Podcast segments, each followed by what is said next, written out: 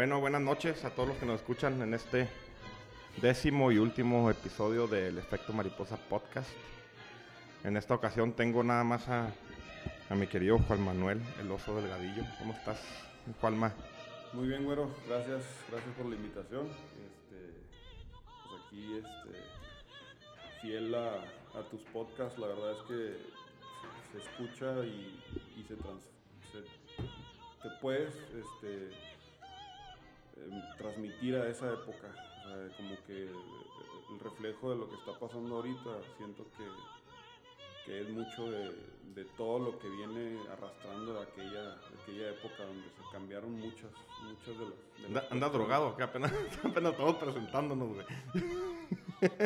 Poquito. Oye, no, en esta ocasión vamos a grabar nada más el oso yo porque el pinche responsable del chango me quedó mal. Y ya la verdad es que ya era tarde y ahorita ya, ya traigo chamba, ya se acabó la cuarentena.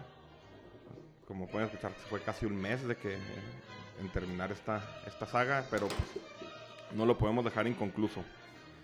¿Cómo ves, mi Osco? Ahí más o menos a, este, Está muy interesante. Escuché el de el que hiciste con Sammy y con, con Humberto. Ese estuvo como que fue el preámbulo de algo que íbamos a saber que iba a estar muy interesante. Cuando que fueron dos horas ese, ese podcast y la verdad es que estuvo muy eh, aprendí muchas cosas, o sea, como que te, cae- te cae el 20 de muchas cosas y aparte historia que todavía no conocía y que está muy interesante. pues vamos a darle pues mi Osco. Vamos a darle. Bueno, pues entonces, aquí como ya es el último de los episodios, mi oso, ya este, no vamos a tener supuestos. Hasta el último encontré uno, uno chingón. Ok. Pero bueno, empezamos con el episodio 10, que se llama Una sola llama. Empezamos. Una insurgencia resquebrajada. A la muerte de Morelos, muchos jefes insurgentes como Rayón desconocieron a Rosains y su mando militar, generando un, un- gran distanciamiento entre unos y otros. Rosains siguió operando en Puebla y Veracruz, en un principio con el apoyo de Manuel Mier y Terán, pero como en la zona ya estaban establecidos los ejércitos de Rayón, y era tanto su enemistad que llegaban a enfrentarse entre sí. El Congreso, aún de Anáhuac, manda quitarle el mando a Rosains, ordenando que se lo entregue a Francisco Arroyave. Este güey, curiosamente, fue uno... No pudimos hablar de todos los personajes, al último va a ser un- así muy... muy leve, pero a Leona Vicario estuvo encerrada. Este fue de los que mandan Morelos a que la, la liberen. Entonces, como puse ahí como un, pues, un, un pequeño comentario. Pero este, lejos de hacerlo, lo apresa y lo manda a fusilar en Palma del Terror. Estuve buscando y ahí, si escucha mi carnal o quien me conozca, nosotros anduvimos chambeando en un lugar en Veracruz, se llama Palmasola. Entonces ahí esa zona. Digo, pues, ¿cómo sé? De hecho, ahora que lo estuve es- estudiando todo este pedo, anduve en toda esa zona sin darme cuenta. Como quiero, me hubiera aventado un finecito de semana para ir a conocer todo el puente del rey y todo ese pedo. Eh, lugar favorito de las ejecuciones de Rosains. Fue esto lo que hizo que todos los mandos insurgentes desconocieran a Rosains, incluso propios de su ejército como Guadalupe Victoria y Manuel Mier. Rosains fue aprendido por Manuel Mier y fue puesto a disposición de Victoria. Este no quiso ejecutarlo, pero lo mandó con otro insurgente, Francisco Osorno. Este cabrón, así va a hablar muy rápido, era un bandido, güey, y se hizo el mero chingón de Zacatlán. Pero, bueno, pues no podemos hablar, son un chingo, un chingo, un chingo de insurgentes que está bien cabrón a hablar de todos. Mínimo di que sí, porque Osorno. No, es que me quedé pensando en, en el, en el apellido Osorno. Pero no, es que es Or- Orozco. Me quedé con. ese es, Pa- ese es Pascual Orozco. Ese es Pascual Orozco. Sí, Pero me quedé, me quedé pensando. Me, pe- me quedé pensando, sí, no, ya es revolución.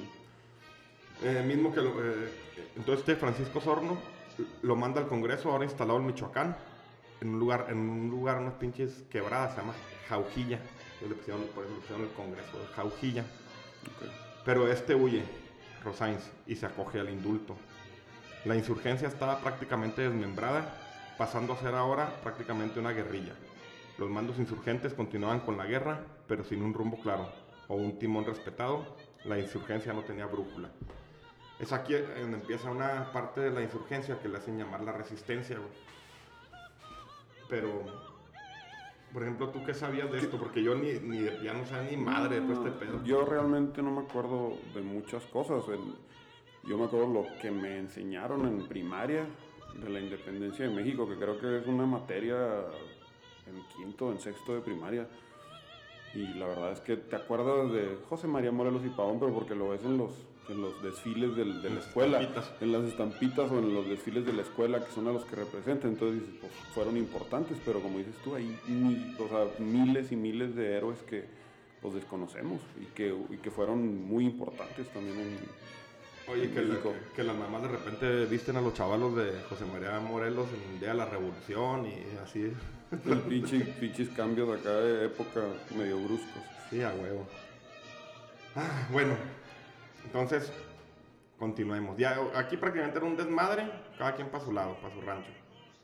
Manuel Mier luchaba en Tehuacán, Guadalupe Victoria se establecía en Puente del Rey, Veracruz, Francisco Sorno en Zacatlán, lo- los hermanos Rayón se acantonaban en el fuerte del Cóporo, Nicolás Bravo y, Pablo Galeana se iban al sur, Vicente Guerrero en la Sierra Madre, en la costa sur, el lago de Chapala seguía sitiado donde los insurgente- insurgentes Marco Castellano y José Santana tendrían más de tres años resistiendo.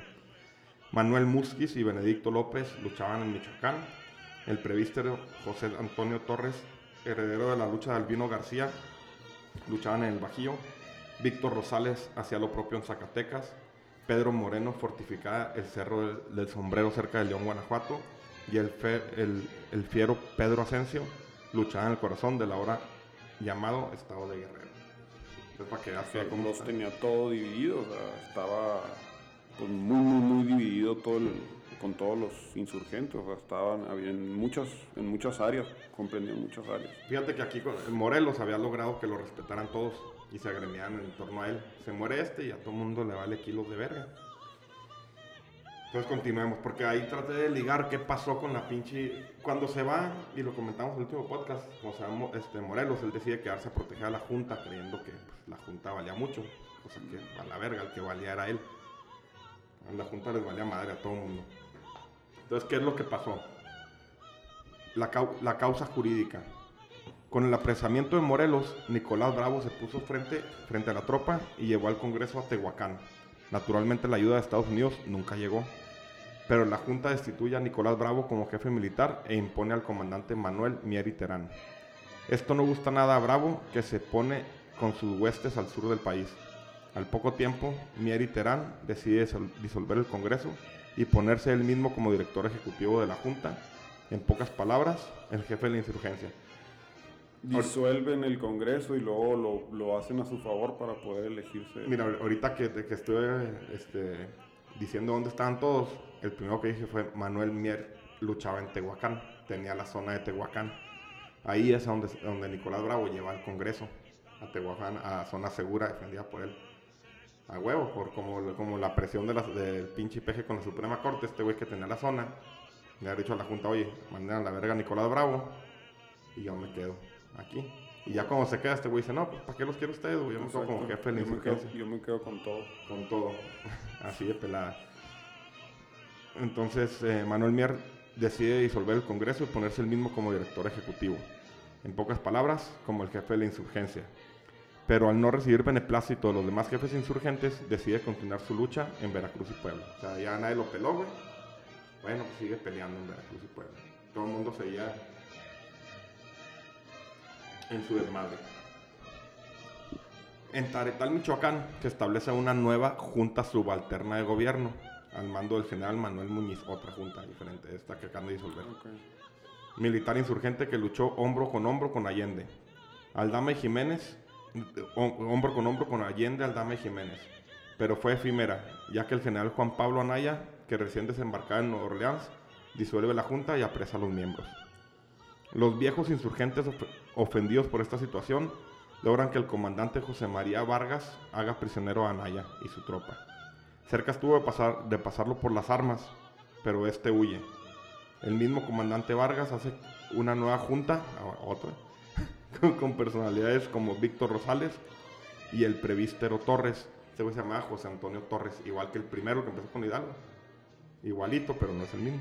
El otro güey lo mataron bien culero. Poco tiempo después se establecen el fuerte de Jaujilla, cambian su- a sus vocales y nombran al prevístero Torres con el encargo militar. pues así está más o menos el pedo.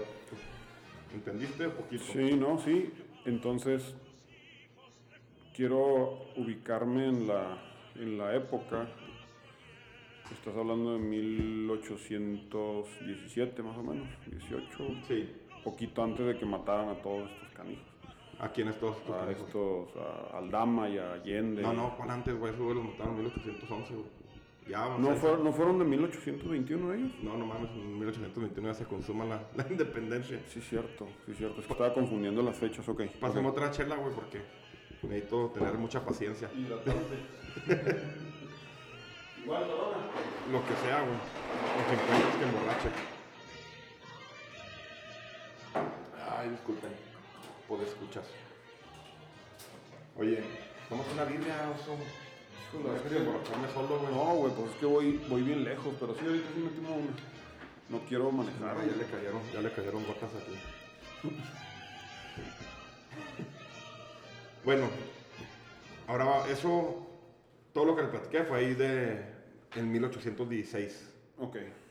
Aquí pasan un chingo de cosas al mismo tiempo, entonces tuve que estar retomando los, los tiempos, güey. A veces me voy a estar yendo para atrás y, para, y otras para adelante. Ok. 1817 y la guerra de las fortificaciones e indultos. La causa estaba de ser homogénea entre los insurgentes. La ausencia de un liderazgo fuerte llevó a diversos problemas entre los mismos insurgentes. Manuel Mier y Guadalupe Victoria, antiguos compañeros de colegio y de batallas, eh, esos cabrones se, se conocían desde siempre. Haz de cuenta como si iban en el TEC, Manuel Mier y Guadalupe Victoria. güey. Ok. Y los güeyes, uno tenía Tehuacán, otro tenía Veracruz. Y Guadalupe Victoria tenía varios puertos. Pues no se querían entre ellos, güey. Entonces se ponían el pie bien cabrón, güey. De hecho, hay una anécdota que Manuel Mier pide unas armas, güey. Y, Victoria controlaba el puerto de Nautla. Entonces las podían bajar a madre, güey. O sea, para acá por Galveston y bajarlas por Veracruz y meterlas. Y le dice, oye, güey, pues pasa chance, güey, para meter. No, Simón, no, es que está, mo- móchate con una lana, güey. Y el otro güey prefirió no darle feria y las mandó pedir por el otro lado del mundo, güey. O sea, por Oaxaca, que es por dónde verga, güey. Se las bajan, güey. Se las roban, güey. Se quedó sin armas, perdió toda la feria. O sea, tanta era la pinche enemistad, güey. Que no quiso aceptar el favor de. Sí. este- No, no, pues este güey le pidió favor, pero pásate con una, una feriecilla, güey. Entonces así. Y no quiso mi madre pagarle. No, nada. mi madre. Entonces así estaba el. Cabrón.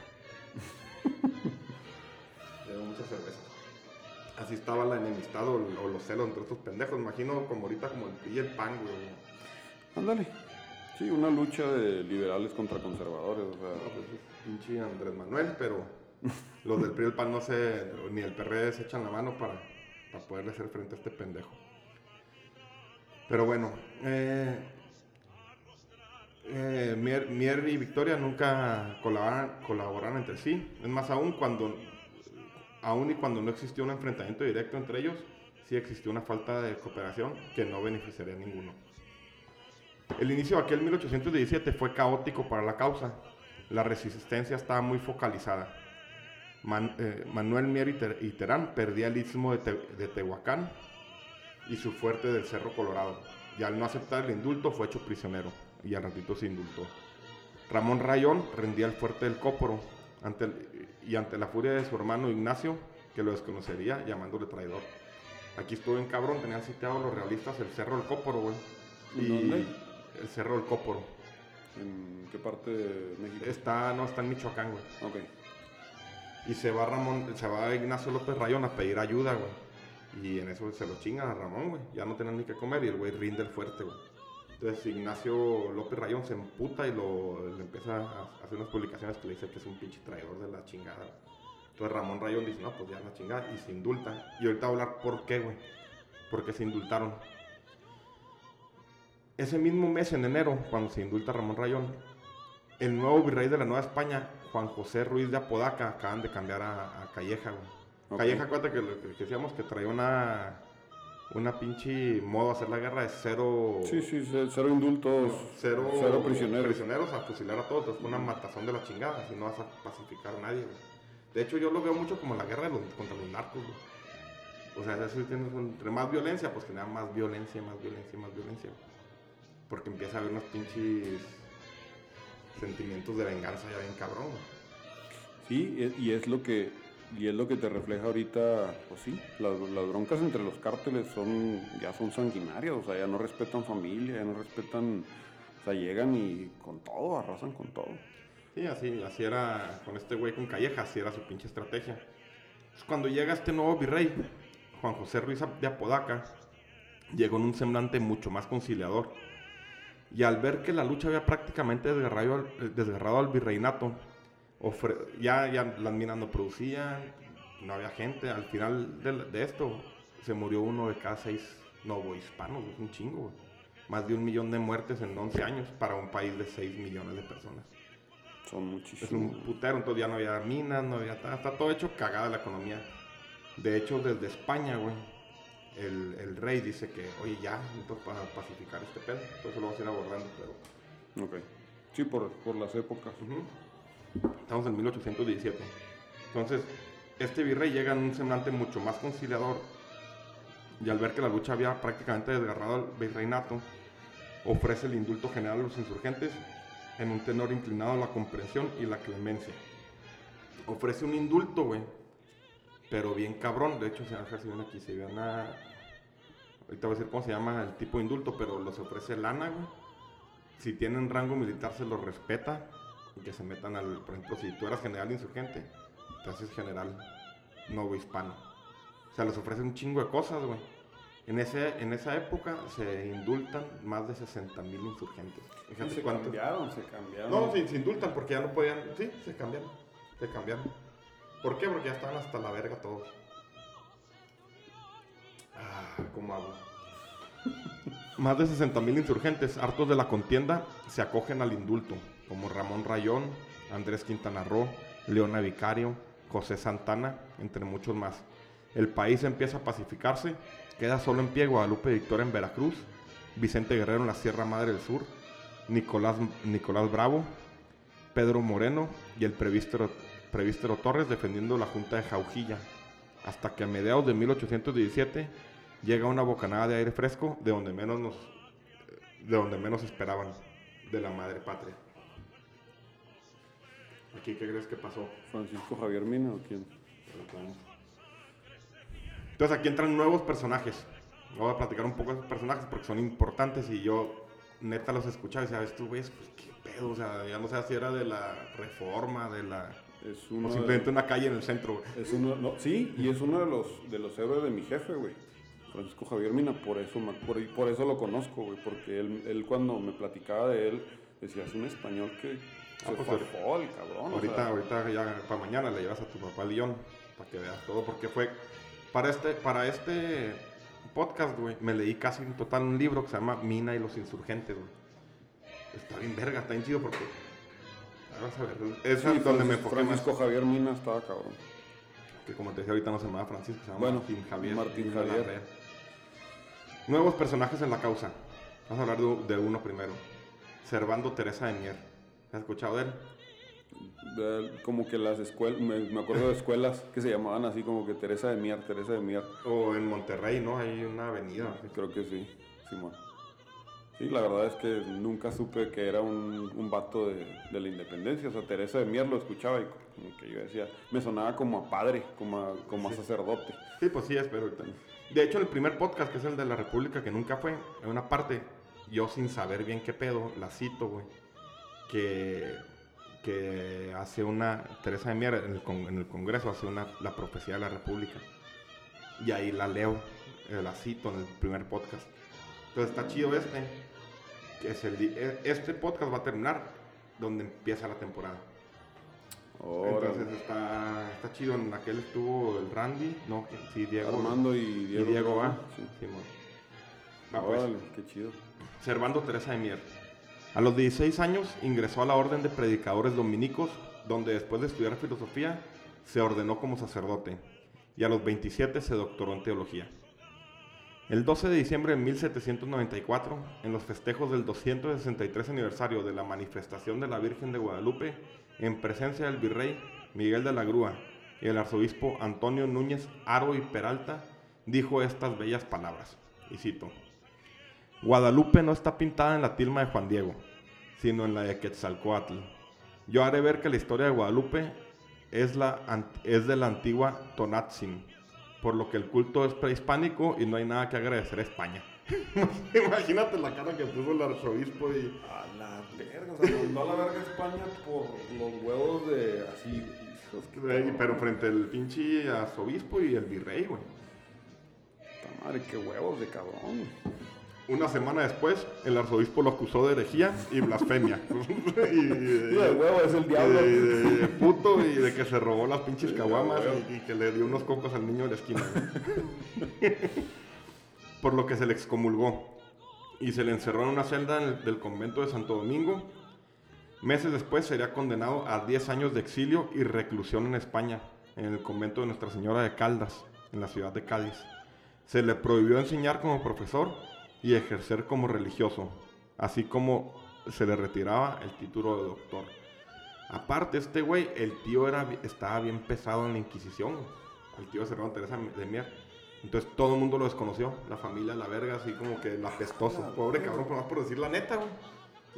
Deja tú, güey, o sea, cómo, cómo, esa, cómo ese tipo de, de- de sucesos te dice cómo la ciencia está peleada con la religión a huevo, o sea, el, progresismo no lo han permitido desde hace mucho, o sea, la iglesia no quiere, güey, que crezca la gente, güey. No, de, hecho, güey, aquí con este podcast vamos a terminar la primera temporada porque ya, o sea, sí, me, sí le dedico mucho tiempo y la chingada, entonces quiero descansar. Pero el primero de la segunda temporada va a ser el de los gnósticos.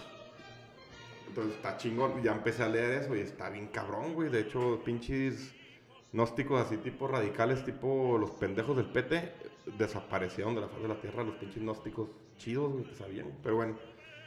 Entonces, claro, güey, la pinche iglesia aunque se empute quien lo escuche, nos ha retrasado como civilización un chingo de tiempo. cabrón. De hecho, está leyendo de pandemias, por ejemplo, la iglesia antes, ya nos desviamos poquito, pero está.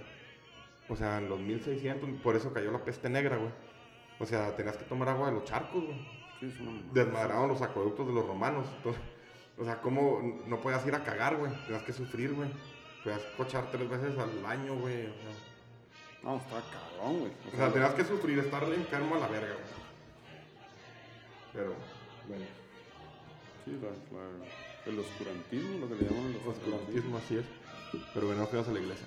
Le quitan el título de doctor. Este güey, aunque intentó retractarse, fue inútil.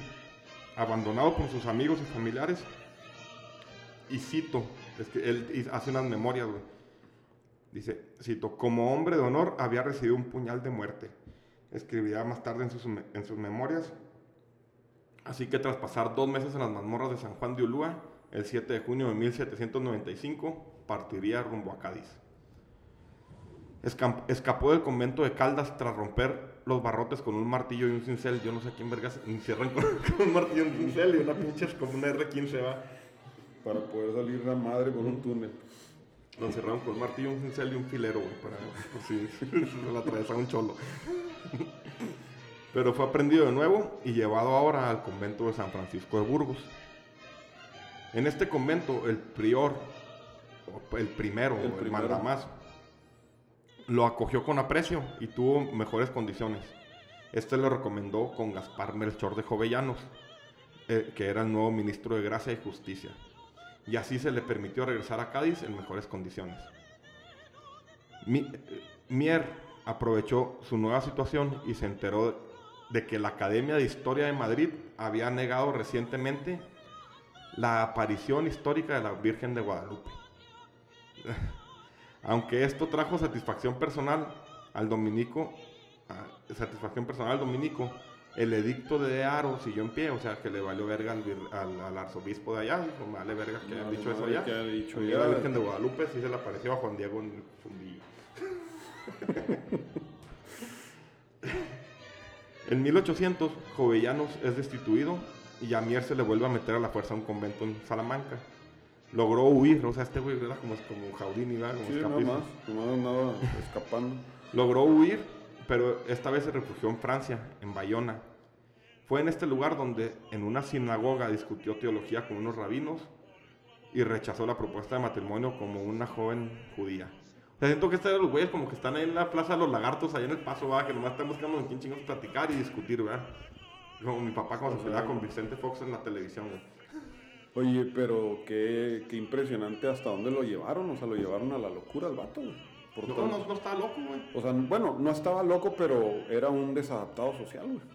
Pues O en sea- la cárcel, güey. No mames de la pasada de cárcel en cárcel. Por eso te digo, o sea, era un desadaptado social. O sea, la gente lo empezó a tachar de desadaptado social y era un vato brillante. Ah, sí, sí, era brillante el güey. Fíjate, se trasladó a París, después de, de, de ahí de Bayona, se trasladó a París, donde tradujo varios tratados. Hablaba muy bien francés el güey. Por lo que atrajo la atención del vicario mayor, mismo que lo confió a la parroquia de San, Santo Tomás de Aquino. O sea, ya en Francia le dieron una parroquia otra vez. Con el apoyo de la iglesia francesa, acudió a Roma, donde solicita directamente al Papa su secularización. Estuve buscando secularización. ¿Sabes lo que es secularización? No, no Es tengo como idea. que quitar los, los, no los hábitos, pero quitar los, me imagino que como Un yo, tipo- un tipo- la bendición que la un, verga- tapo- un tipo mandamiento de- dentro de ahí del Vaticano, una cosa así. No, mira, lo estoy buscando, por ejemplo, aquí es la secularización de las escuelas, ya no religión, pero Oh, como que entiendo como que no tiene validez y, o vale madre si tu, tu pinche confirmación, o algo así, o sea, ya, o sea, como que te hace Oh, ok. civil, güey. Ok, ok, ok, ok. Déjame darle un corte ir al baño. Ok, continuemos después de una parada higiénica. bueno, este, este cabrón obt- obtiene la secularización y obtuvo licencia para seguir oficiando con el título de Monseñor. Que es, no sé si hay un título diferente, ahora la verga, estoy buscando, pero total de que este güey ya puede empezar a, a dar otra vez Misa. misa. En 1803, creyendo estar libre de su condena, regresa a España, donde volvió a ser detenido. Lo odiaban, este güey regresa acá. y trasladado al convento, al convento de los Toribios, en la ciudad de Sevilla.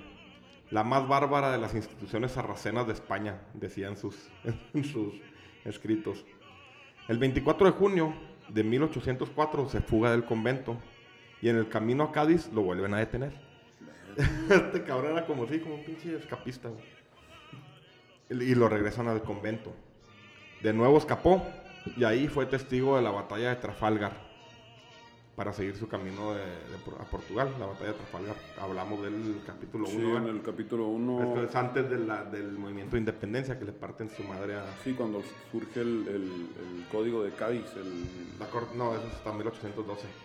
Ah, ok. Pero este es cuando le parten la madre a, a los barcos de, de, de la Armada Invencible, que era la española. Pero los británicos les parten su madre. Ok, no sé qué chingados no me quedé aquí. Y, y se va a Portugal, güey. Ve la batalla y se va a Portugal. En Lisboa consiguió un puesto de secretario en el consulado de España. Más tarde conseguiría el puesto de prefecto doméstico como premio a la conversión de un rabino al catolicismo. Fue en Lisboa donde se entera de la intervención francesa a España e intercede por los prisioneros de guerra que cayeron en las manos del mariscal Junot. Como el güey tenía muy buena relación con los franceses, güey, ahí, ahí tiro paro. Y libera a esos vatos. Sí, intercede por esos güeyes. Ese mismo año se alista en el Batallón de Voluntarios de Valencia, que se formaría en Portugal por soldados españoles. Desem- o sea, se mete, hacen un pinche eh, batallón y se va con ellos.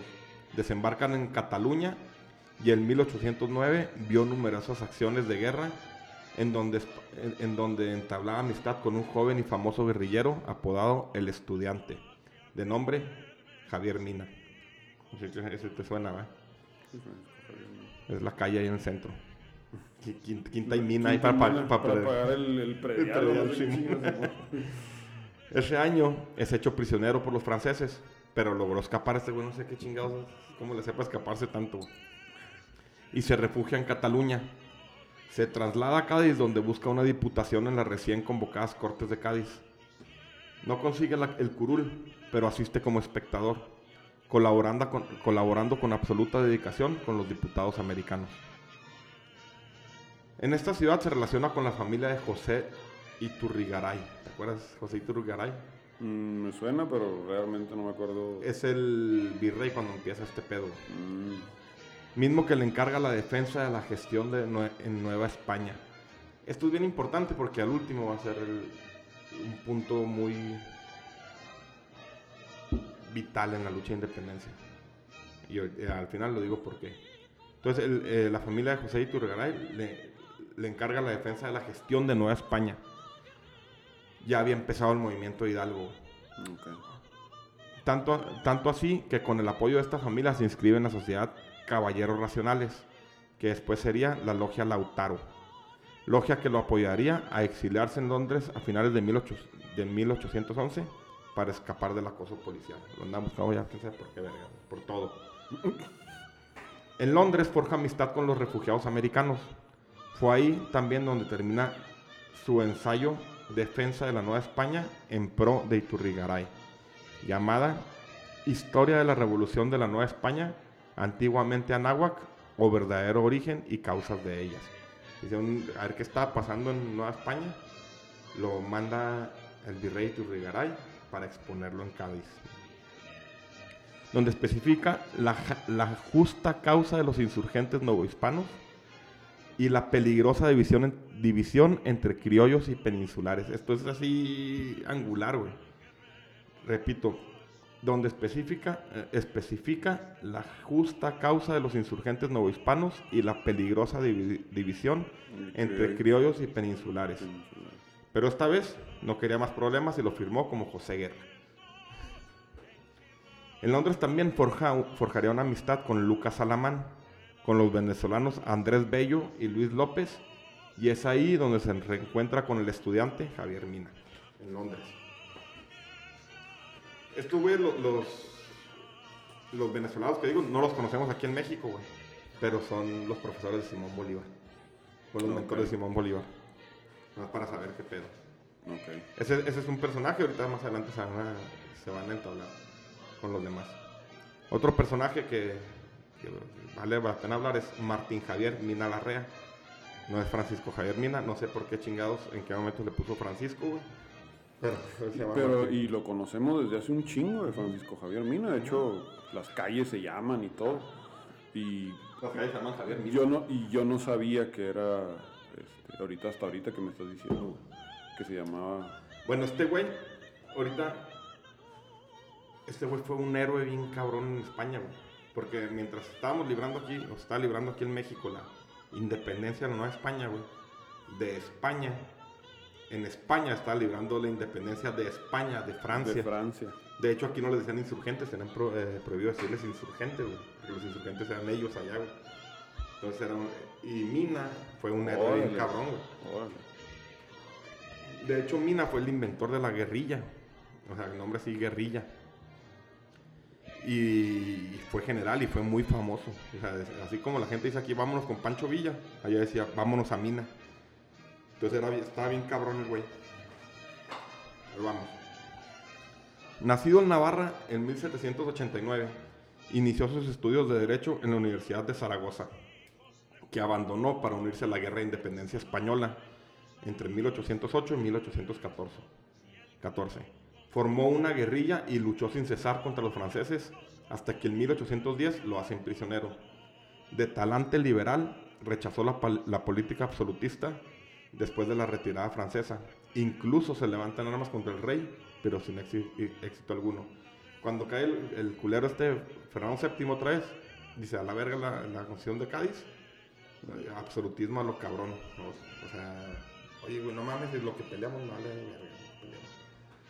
Sí, sí, pinche todo mierda, o sea, hizo, hizo cagado un chingo de progreso en, en, la cuestión de, de, división de poderes y todo, y este güey llegó y adiós. Es como, como ya sabes quién.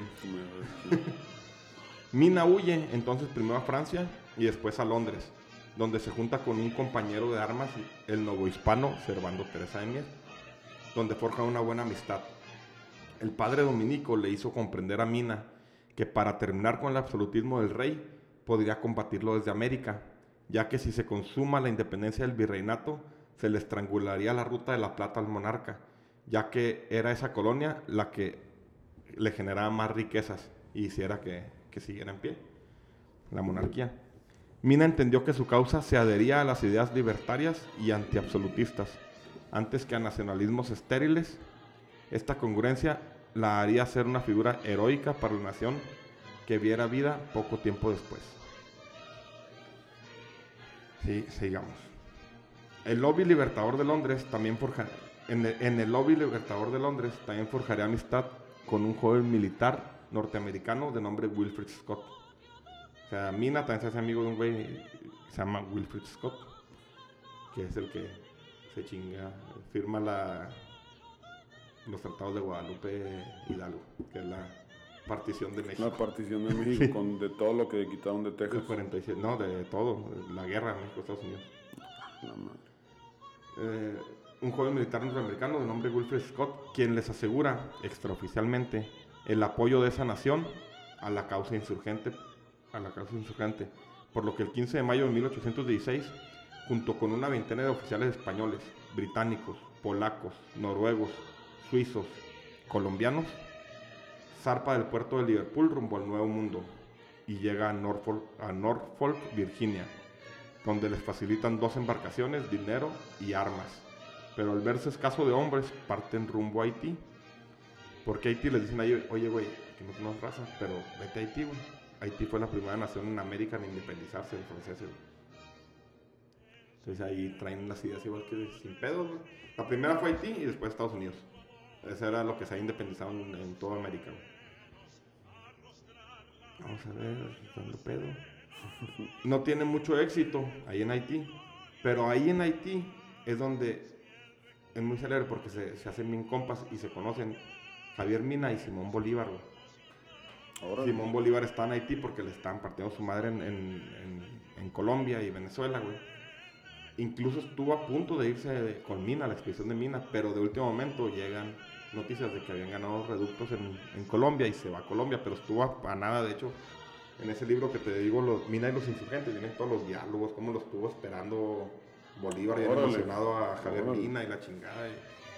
Y, y, pues tienen buena amistad, duran ahí buen rato y eh, planean todo el pedo. Pero al fin ya se va, se va Mina solo. Ah, estuvo casi a punto este personaje de acompañar a Mina en su aventura. Mina regresa a Galveston, donde se le unen otros 300 americanos. Y el 15 de abril de 1817, americanos gringos, se le Gringos. unen la- Javier Mina. Y el 15 de abril de 1817 desembarca en Soto, la Marina, Tamaulipas, donde, programa, eh, donde proclama un famoso discurso.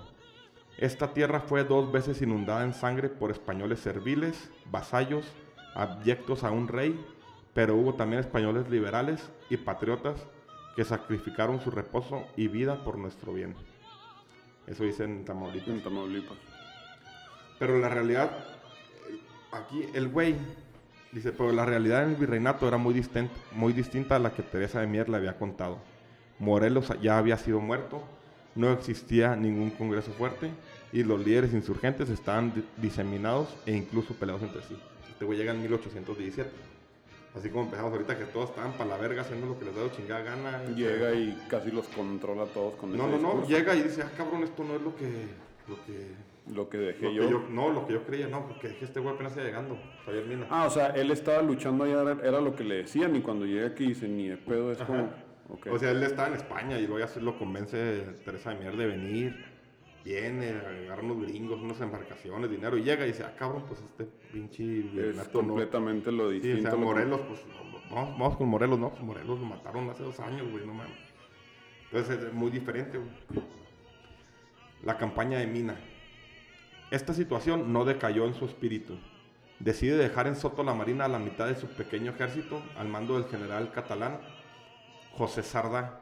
También en ese pequeño contingente se queda el padre Mier esperando los refuerzos, entre comillas, que llegarían de Estados Unidos que leyendo sí iban refuerzos, de refuerzos, pero hubo una pinche huracán como el que está ahorita en Cancún y hundió dos embarcaciones, güey. Ah, Pero, está- o sea, sí venían refuerzos de los gringos para acá. A los, a los gringos les interesaba mucho que se, que se fueran a la chingada los españoles de, de- de aquí, Claro. pues es muy peligroso. Entonces ellos sí querían la independencia de, y apoyar a eh, los- a los insurgentes. Entonces, pues no, no, nunca llegó. Nunca llegó la, la ayuda. O sea, nunca llegaron los barcos, la chingada. Entonces se va este güey con 150 cabrones, güey. Su campaña fue impresionante. O sea, estuvo bien cabrón, güey. Invicto en todas sus batallas, derrota- derrotando ejércitos mucho mayores que su pequeño reducto de valientes. Batallas como la, la Hacienda del Cojo, Orcasitas, El Abra, Baltasar, el Valle de Maya, Peotillos, Real de Pinos. Todos, todos ganó este güey. Es decir, le tenían mucho miedo y mucho respeto a los españoles. Aquí los insurgentes no lo conocían, no saben quién chingos era. Pero cuando Pero ya... los españoles sí sabían quién era Mina, güey. ¿Te das de cuenta que se va a Morelos a España, güey, o Pancho Villa o algo así? Era muy famoso, güey. Muy famoso. Entonces bien emputados y le tenían miedo. Hasta que llega un bastión insurgente en el estado de Guanajuato, el Fuente del Sombrero. Ahorita que empezamos ahí dije muchas cosas. Uno, Mm, comandado por Pedro Joseph Miguel Ignacio Moreno González. Pedro Moreno. Pedro Moreno. Ese también no se ha escuchado a lo mejor. Sí. Pero se llama Lagos de Moreno. Ok. Pedro Moreno, nacido en la hacienda de la Daga, Jalisco, estudió en Guadalajara y al regresar a Lagos se dedicó al comercio y la administración de los bienes de la familia, ya que eran de familia acomodada. Contrae matrimonio con Rita Pérez, Rita Pérez de Moreno, también muy famosa. Por sus y por sus negocios viajaba mucho a Valladolid, donde simpatiza con las ideas insurgentes una vez que estalla la lucha. Estos le otorgan el grado de coronel, dado que Moreno había fabricado armas, monturas y vestimenta militar para los rebeldes. En un regreso a su natal Lagos, se da cuenta que los realistas lo han descubierto y huye a la Sierra de la Comaja con su esposa, cuatro hijos, seis hermanos, sus criados y algunos partidarios. En un cerro que considera llamarlo el sombrero, porque tenía forma de sombrero, ¿eh? O sea, muy- Se le hizo muy se le hizo fácil decir el sombrero. Comenzó la construcción de una fortaleza para defenderse de los realistas y da inicio a sus acciones rebeldes. Poco tiempo después ya había casas, almacenes, talleres y un hospital. Más tarde la Junta de Jaujilla lo nombraría mariscal. Si te acuerdas que hablamos de la Junta de Jaujilla, lo que ha quedado del pinche congreso Del que, congreso que es de- defendió, lo nombró mariscal. Los realistas asolaban a Pedro y al fuerte a mediados de 1817. Incluso su hijo mayor Luis, de solo 17 años, moriría en los brazos de su madre en una refriega. Era el tiempo en el que la llama insurgente estaba por desaparecer. El tiempo ya que ya se indultaron y que ya quedan bien poquito. Entonces, ese era Pedro Joseph. Hay una película que me gusta mucho y, y el libro también está muy bueno. Eh, la de Mariana Suela, la de Los de Abajo. Ah, no lo, no lo, pero ¿de qué es? Es de la revolución. No, no tiene nada que ver con la independencia, pero cuando platicas así de la independencia, de cómo se vivió eso, por ejemplo, en Pedro Moreno que se acuarteló en un cerro, me acuerdo que ubican mucho ese tipo de películas en la revolución, en, las películas de Pedro Infante y cosas así. Entonces, tiene, tiene ese, esa relatoría muy, muy, muy, muy similar a la independencia. Entonces, es una época, pues, híjola, mágica. O sea, yo, cuando escucho es- estos relatos me transporto, me trato de transportar. Es, algo, y Sammy lo dijo, o sea, nuestra historia es de las más bellas. O sea, sí, Chido. está, está muy, está muy padre. Bueno, continuemos. Dale. Al llegar Mina al fuerte de Pedro, eh, al llegar Mina al fuerte, o sea, Mina agarró su campaña y fue partiendo madres y llegó. Aquí hay un insurgente importante en aquel entonces. No era ya ni de pedo un Morelos ni nada, o sea, ya los grandes insurgentes habían quedado fuera, güey, y quedaban el segundo o el tercer mando de ellos. güey. O sea, ya eran chiquitos. güey. Al llegar, al llegar Mina al fuerte, Pedro organiza un gran holgorio. Mina ya era famoso para ese entonces y respetado. Algunos jefes insurgentes sintieron celos, pero también los triunfos de Mina infundieron nuevos bríos a los jefes, a, a- a la insurgencia. Vicente Guerrero y Guadalupe Victoria le hicieron llegar cartas, oye, güey, qué pedo, güey, si, si vas chido, güey. Se empezó a como que otra vez a, Empezaron a creer otra vez en a el- creer, güey, como que, como que después de la muerte de, More- de Morelos fue una sinsazón, güey, ya un desasiego, güey. Guadalupe Victoria se encierra en, Vera- en Veracruz, güey. Y Vicente Guerrero se va a la sierra de, acá- de allá de Guerrero. Guerrero. Sí.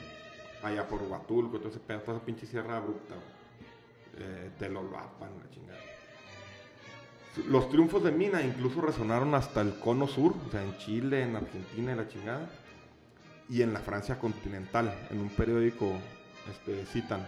advirtiendo que el ex general Mina, alias el sobrino, regresaría a Francia después de su campaña en México, había que estar alertas.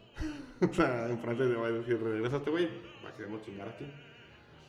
Para este tiempo, el reducto que se quedó en Soto la Marina eran derrotados. Mier sería hecho prisionero y se lo... Otra vez. Se prisionero a todo, a Sardá y todo. Otra vez en prisionero. Y eh, cuenta una anécdota que el güey todo el camino fue insultando al pinche burro. Y lo, ya ni chingas, pinche Juan. No les pa' pura verga, pinche Juan. Muévete. pi-". El virrey se llamaba Juan de Apodaca. Wow. Entonces lo fue insultando al pinche burro todo el, todo el tiempo. Es una anécdota. Agarran a los de Soto la Marina, pero ya estaba acá Mina con Pedro Moreno. Pedro Moreno puso al tanto a Mina y le explica que sí existe un congreso, un congreso en el fuerte de Jauquilla, pero nadie le hace caso. Y así está, nadie le hace caso. Rayón, Victoria y Guerrero, que eran los más grandes insurgentes, les valía madre el congreso y no, y no lo, no lo pelaban. Por lo que el encargado militar está a manos del prevístero José Antonio Torres, antiguo combatiente de, Al- combatiente de Albino García. ¿Te acuerdas del Sí, Albino no? García Ramos. Sí, el que agarraba, lo, lo asaba del cuello y la chingada. Simón. Y comandante, aparte de este José Antonio Torres, era comandante del Fuerte de los Remedios. Y se disponen a ir al, al, encuentro, al encuentro de la Junta Jaujilla. Lo- el fuerte, güey, ahorita por lo que digo, lo- el fuerte, si te metes en internet, son unos pinches cerros que nomás los cierran con madera y todo para que sea pinches cerrotes, son una posición estratégica, güey. Imagínate el espinazo del diablo. güey. O sea, al que se fortalezcan ahí, pues está cabrón pasar de un lado a otro, güey. Sí, claro, o sea, no, no es tan. Sí, sí. O sea, y así, eh, esos sean los fuertes. güey. Eh, bueno, ya va Mina y Pedro Moreno, se va- van para el, al- con la Junta de Jauquilla. Mina se encuentra con el Congreso de Jauquilla, quienes deciden retirar el cargo a Torres. O sea, la verga era el encargado militar, se lo quitan, tú no vales para pura verga, güey. Y dárselo al español. Y aunque el padre dijo estar de acuerdo, la historia lo juzgaría por traicionar al estudiante. Sabedores que Pascual Liñán, sanguinario general español, había sido comandado para eliminarlo. O sea, para Mandaron Mina. a chingar a Mina. No, Mina decide fortificarse en el sombrero y dejar que Liñán los sitie.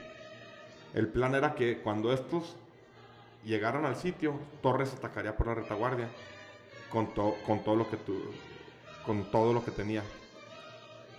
A- eh, el padre Torres le ha dicho, sí, yo tengo seis mil cabrones y los mando en caliente, güey. No, Simón, entonces eh, la estrategia fue Pedro Moreno y Javier Mina se metieron al, Al- al fuerte al con su raza. Dice, aquí los aguantamos un rato, los chingas por, por, por atrás y cuando estén peleando, nosotros bajamos y los damos por delante. Y dice, a la chingada su madre, ¿no? Pedro Moreno y, Ja- y Javier Mina resistieron el sitio hasta más no poder. El apoyo de Torres nunca llegó. El, sitio fue atroz debido a la falta de agua. Mina pudo romper el sitio con tan solo cinco de sus más leales. O sea, se peló. Y fue hasta el Fuerte de los Remedios, donde se entrevista con el padre Torres. Y este le dice, el sombrero está acabado. Preferí mejor fortificar a los remedios. Enfurecido, se eh, Mina se dirige a Jaujilla, donde, le comentan la les comenta la situación.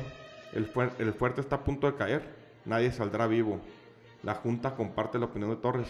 El fuerte está perdido. Mejor diríjase a Michoacán con sus propios y arme de nuevo un ejército. O sea, lo mandan a la verga. Entonces, Mina regresa con otros güeyes güey, a llevar botana, güey. Y puede entrar, pero ya sin la botana, entonces nomás. Les dicen, aguanten, güey, ando buscando ayuda, güey. Pero ya estuvo, están bien puteados adentro. De hecho, las anécdotas, hay un indio que les dice, yo lo saco, güey. Un pinche indio de la región, un indígena, güey, un nativo, un natural. Pero me pagan un chingo de lana. Y yo, no, pues ni pedo, Simón. Y sí los empieza a sacar, pero de uno por uno. Y eran chingo, güey. O sea, tardaba un putero en sacar a uno, güey. Entonces así sacan a alguno, güey. Pero mira. Entonces, se regresa Este güey, pero Mina sin y botana. ya, sí, sin nada. Y Y están bien jodidos. nada, y al último ya junta como a 100 cabrones y viene y regresa. me quedo. Eh. Mina pudo juntar poco menos de 100 hombres y se dirige de nuevo al sombrero, pero en el camino se encuentra con algunos de sus leales, entre ellos Pedro Moreno. Solo quedamos nosotros, todos los hombres fueron acribillados, y las mujeres y los niños fueron apresados, entre ellos mi mujer y mis cuatro hijos. Nunca se enteraría que su hija Prudencia de un año y Severiano de dos años morirían de inanición y malos tratos en una cárcel en Silao. Los de Pedro Moreno, no, los pinches españoles son una mierda. Liñán entonces se dispone a ir al fuerte de los remedios. Mina, aún y con la traición de Torres, acude a su auxilio. Deja a 12 de sus generales con Torres en los remedios. Novoa, Erdosain, Webb, Bradburn, Crocker, Ramsey, Wolf y Hennessy. En- acá en, en el sombrero murió un chingo este cabrón también. De hecho, en una batalla ya los habían botado a la chingada, habían ganado los del, los del fuerte, güey. Y el que se ha quedado, en vez de Mina, se apellida Young. Sale gritando, festejando, y sueltan un pinche cañonazo y le vuelan la cabeza a la chingada. Entonces, pobres cabrones. Aquella tarde abrazamos a Mina por última vez, narraba Webb, tiempo después. Mina, aún enfurecido por la hazaña de Liñán, ataca con lo que le queda a la hacienda del Bizcocho, con la intención de cortar el paso de convoyes auxiliares a los sitiadores de los remedios. La hacienda cayó y en esta ocasión Mina no perdonó a los 31 realistas que defendían. Fueron fusilados. Fue aquí también donde se le unen las tropas de Lisiaga. Aquí empiezan otra vez a, a agarrar, a Ah. creerle, güey. Se le unen uno de los güeyes que andaba dispersado, que fue los que hicieron el primer congreso constituyente de, de Rayón, llama José María Lisiaga, güey. Y se le une la mina ahí, en el bizcocho. Entonces dicen, bueno, vamos a organizarnos otra vez y a darle para adentro. Sí, como dices tú, empezaron a creer otra vez, empezaron a pensar que sí se podía. Así es. La causa de Mina volvía a crecer. Otra. Sí. La causa de Mina volvía a crecer. Incluso su fama era tal que los soldados realistas se sumaron a su causa. Los güeyes españoles empezaron a decir, bueno, pues vamos con Mina, güey. Mina, a- apoyándose en este nuevo impulso y en la intención de recobrar las glorias de Hidalgo, carga contra la ciudad de Guanajuato, alegando que esto sería un simbolismo tan poderoso que uniría al resto de los insurgentes. Pero el asalto, fue un fraude, digo, un fracaso. El desconocimiento de la ciudad y la indisciplina de sus tropas hicieron que fuera un desastre. Mina, Pascual y Pedro Moreno, Lisiaga y 40 infantes pudieron salir vivos de la ciudad y en su vida encontraron refugio en un rancho llamado El Venadito, donde fueron bien recibidos. Mina y Pedro Moreno decidieron pernoctar dentro del rancho, mientras que Pascual Moreno y Lisiaga lo hicieron a las afueras. Fue desde ahí donde vieron en la madrugada, en la madrugada cómo el coronel Orrantia tomaba el rancho. Pedro alcanzó a defenderse con su espada, pero su cabeza fue cercenada de tajo.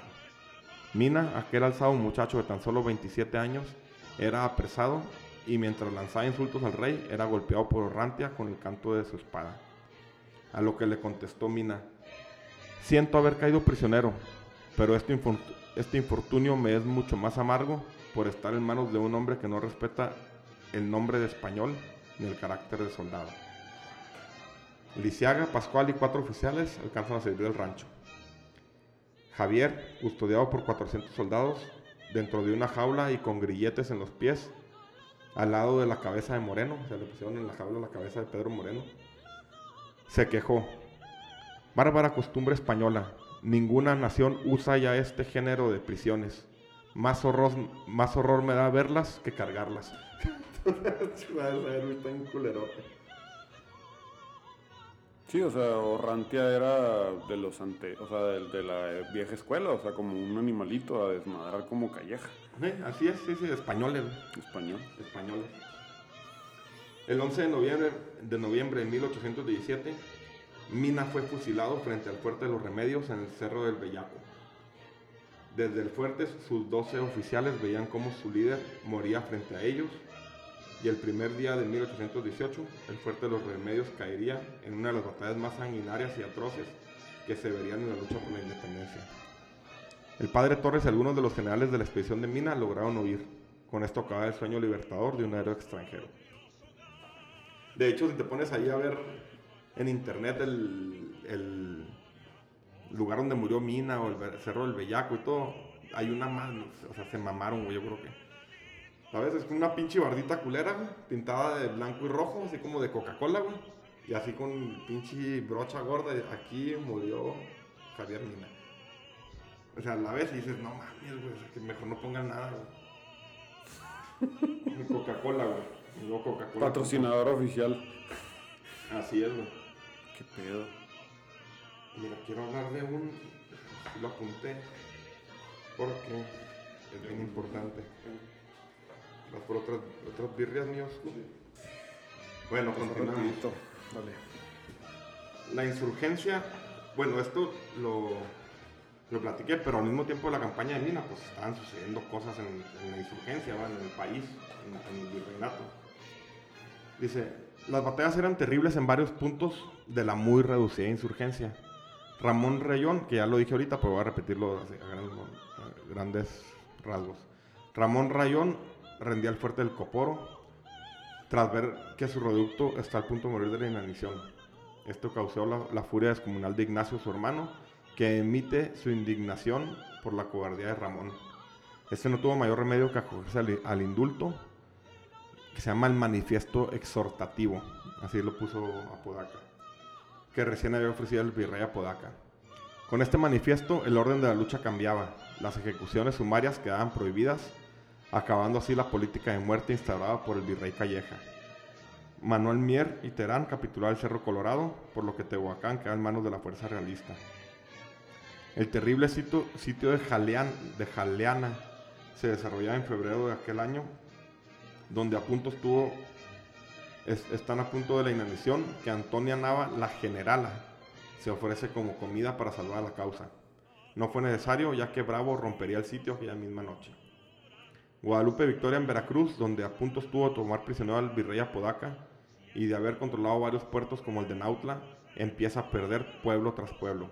Y después de la batalla de Palmillas en junio de 1817, sus hombres lo abandonan. Y este, al no querer acogerse al indulte, indulto, huye a la sierra, donde desaparece hasta que se une al plan de Iguala. Este güey duró 30 meses, güey, escondido, güey. De hecho, el último ya nomás traía dos de sus Guadalupe Victoria. Sí, traía dos güeyes nada más de sus sirvientes. ¿no? Y le dice, no, pues ya, váyanse a la chingada. Y se, y se mete en las montañas, y anda como Robinson, cruzó un pinche salvaje, le da epilepsia al güey. Anda todo jodido. y Cuentan las historias, güey. Que cuando más adelante que firma el plan de Iguala, porque ahí te lo pone, hasta que se une al plan de Iguala. Cuando se dan cuenta sus pinches leales, güey, que Vicente Que Guerrero firma con, con Iturbide el plan de Iguala, güey. Lo vamos a ver ahorita más tarde. Van y lo buscan y duran seis meses buscando en la selva, güey. Y lo cachan y lo agarran porque le ponen así como los animales unas tortillas, güey. Ponen cuatro tortillas, güey, y se esconden, güey. Y sale el güey así todo pinche barbón, así lo, ¡ah! gritando. Cuando está agarrando las tortillas salen generales, todo loco, ¡ah! empieza a gritarles y la verga. y los- No mames. hasta que se dan cuenta, güey. Se da cuenta quiénes son y la- ya se lo llevan a un pueblo, lo rasuran, la chingada. Y le ponen su traje militar en la madre. Y así se une a plan de... Que fue, fue nuestro primer presidente. Guadalupe Victoria. Guadalupe Victoria. Eh, la Junta de Jaujilla insta a Nicolás Bravo a aprender a Ignacio López Rayón, ya que su rebeldía contra la Junta era evidente.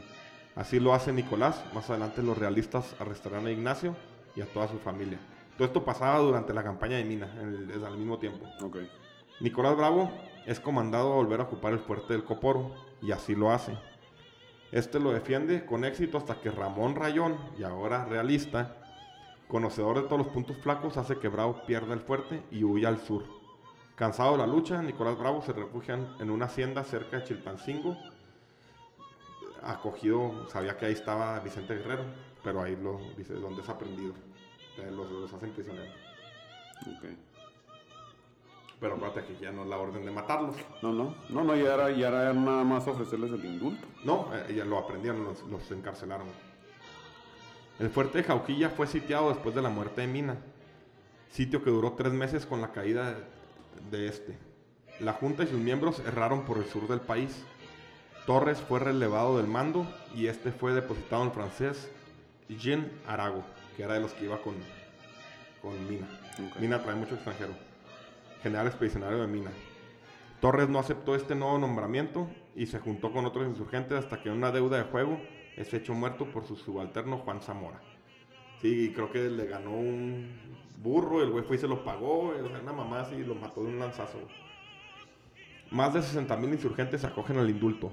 La Junta se establece bajo el cobijo de Vicente Guerrero, cerca del río Balsas, donde lo nombran general en jefe de las tropas del sur, a Guerrero.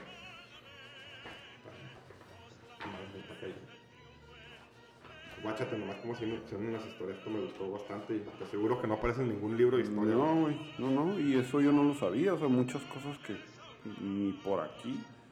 Mira, bueno, el que se queda, Jean Arago, después se le conocerá como Juan Arago. El francés de la expedición de Mina, que después de la independencia se convirtió en general del ejército mexicano. Tenía un hermano con la que llevaba una gran relación, Jacques Arago, que era escritor en Francia. En 1851, ya mucho tiempo después, un joven abogado y escritor de, de nombre Julio Verne escucharía una historia de la voz de Jacques, donde su hermano Jean, Juan, le cuenta la historia de la primera embarcación mexicana y su periplo por el Pacífico. La primera embarcación llamada Congreso Mexicano, pero antes se ha llamado Asia. Esta Asia porque era cuando quieren recuperar los españoles mandan tres embarcaciones y se la pelan y luego ya uno fue la hicieron de Asia al Congreso Mexicano. Esta aventura se convertiría en la primera novela de Julio Verne, llamada América del Sur, Estudios Históricos, los primeros navíos de la Marina Mexicana, publicado por la intermediación de otro noble, de otro notable escritor de nombre Alejandro Dumas. Al final, así es. Y los tres mosqueteros. Y los tres mosqueteros. Al final será cambiada por el título de Un drama en México, donde cuenta las aventuras del teniente José Martínez. Bernes describe como, como si hubiera estado ahí la inmensa llanura de Chilpancingo, donde reina el más hermoso de los climas de México. Igualmente recrea con maestría Acapulco, Iguala, Taxco y Cuernavaca. Órale, güey. Qué chido. O sea, fue la primera historia de Julio Verne, fue esa, un drama en México. Un drama en México se me seca la garganta. ya llevamos una hora, Osco. Mm. Vamos a dale, dale. No hemos hablado de Vicente Guerrero, porque lo dejé a un lado. Ahí vamos a hablar de Vicente Guerrero. Comisionado por Morelos para insurrectar el sur, ya con el grado de general, tal como Hidalgo instó a Morelos, ahora Morelos instaba a Guerrero, algo vio en este joven mulato en el camino a Silacayoapan, intercepta una carta de Rosains, o sea, regresé en el tiempo otra vez. Una carta de Rosains a Antonio Sesma, donde este le encarga no dar apoyo a Guerrero y que había que vigilarlo mucho. La intención de Guerrero era unirse a Sesma, pero después de la carta optó por seguir su camino solo. Sabiendo que Antonio Sesma en cualquier momento podrá ir por él, decide instalarse en el cerro del Papalote, con 20 hombres, dos escopetas y un fusil sin llave. armado hasta los dientes, chingón, va, y, un, una pinche una botella quebrada. Unas pinches piedras filosas. Para su mala suerte, aparece una sección realista de 700 hombres al mando de José de la Peña. Guerrero ordena ocultarse en las faldas del cerro cerca de un río, ya que era imposible enfrentar esa avanzada. Pero hizo lo impensable, armó a su veintena de hombres con garrotes y cruzaron el río a nado a medianoche y, en medio de las tinieblas. Los realistas dormían a sus anchas cuando una parvada de negros enloquecidos azotaban sus garrotes contra los aterrorizados españoles.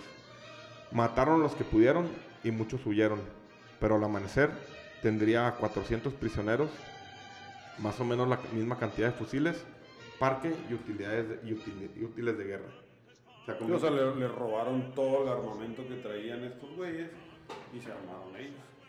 Sí, pero con 20 cabrones con garrotes, güey. Sí, sí. Los güeyes de una chinga en la noche. Se estableció cerca de Jocomatlán y un día que los soldados estaban comprando víveres, el general La Madrid asaltó el pueblo con 800 realistas. El pueblo entero y los soldados de Guerrero repelieron el ataque y además les quitaron un cañón. O sea, la segunda, segundo llegue. La Madrid enfurecida vuelve a atacar a la columna de Guerrero cuando se trasladaba al cerro del Chiquihuite. Ahora los mil hombres de la Madrid correrían con la misma suerte, sufrirían una nueva derrota.